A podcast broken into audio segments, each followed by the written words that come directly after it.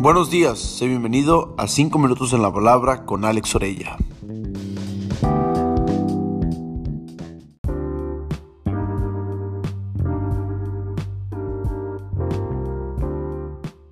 Un día a la vez. Dios quiere que confiemos en Él un día a la vez.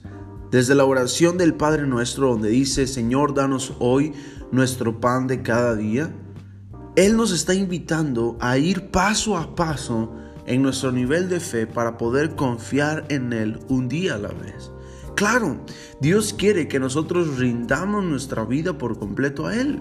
Pero Dios nos dice, quiero que vayas un día a la vez sabiendo que cuando completes una jornada, tu vida será totalmente diferente.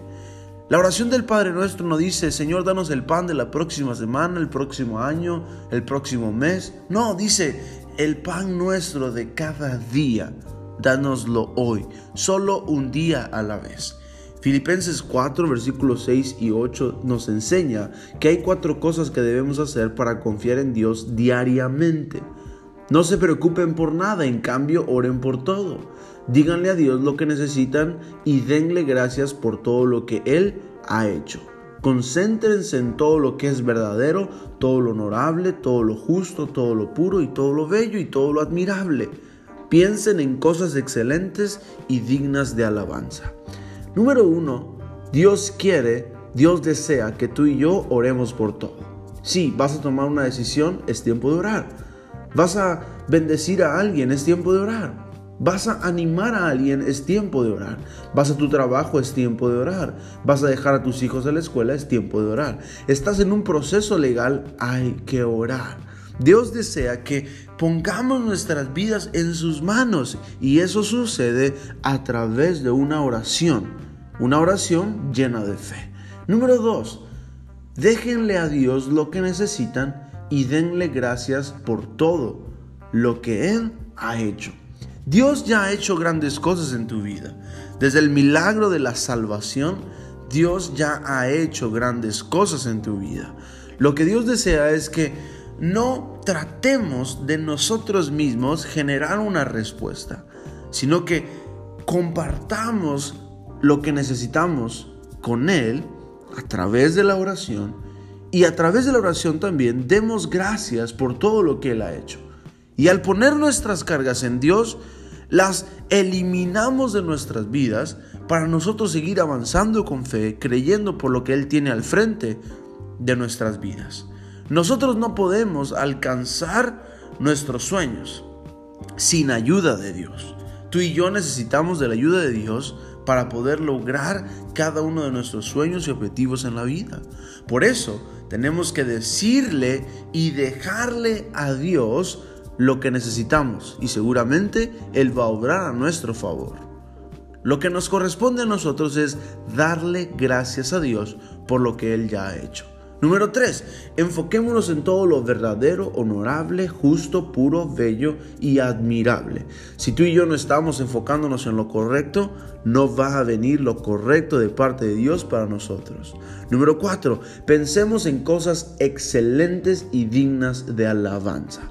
Lo que tú y yo pensamos nos define. Si tú, y yo estoy, si tú y yo pensamos en cosas incorrectas, van a venir cosas incorrectas a nuestra vida.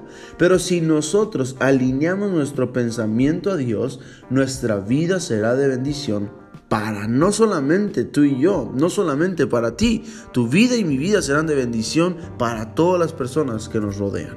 Estas cuatro cosas nos ayudan a poder estar siempre enfocados en lo que Dios tiene para nosotros, sabiendo que es mejor siempre. Y no lo que hemos vivido, ni lo que nos hace falta o nos lastima o nos limita en el mundo. Lo que Dios tiene para nosotros siempre es mejor. Hay tantas cosas que necesitamos alcanzar en nuestra vida conforme a nuestro propósito, pero no hemos alcanzado ninguna de ellas por no tener el enfoque correcto para poder orar por todo y darle gracias a Dios por todo. Algo tan básico pero sumamente necesario para poder vivir. No importa lo que pase, dale gracias a Dios. La Biblia dice, porque en todas las cosas den gracias. Dice, en todo den gracias. No tienen que estar agradecidos por las cosas malas de su vida. Nunca debes estar agradecido por el mal. No tienes que estar agradecido por el cáncer o por un accidente de carro, la guerra o el abuso. Pero Dios dice en todo dar gracias. ¿Por qué? Sabemos que Dios va a cuidar de ti.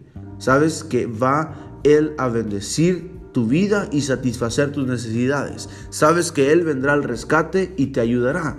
Isaías 26:3 dice, tú guardarás en perfecta paz a todos los que confían en ti, a todos los que concentran en ti sus pensamientos. Así es que alinea tu pensamiento a Dios. Dios tiene grandes cosas para tu vida. No naciste para morir en vergüenza, naciste para vivir bajo el poder, el favor, la gracia y la misericordia de Dios. Así que no temas, enfócate en todo lo que es verdadero, honorable, justo, puro, bello y admirable. Estoy seguro que desde ahí a través del enfoque correcto, todo te saldrá bien. Recuerda orar sin cesar. Ese es nuestro estilo de vida. Los mejores días de tu vida están al frente de ti.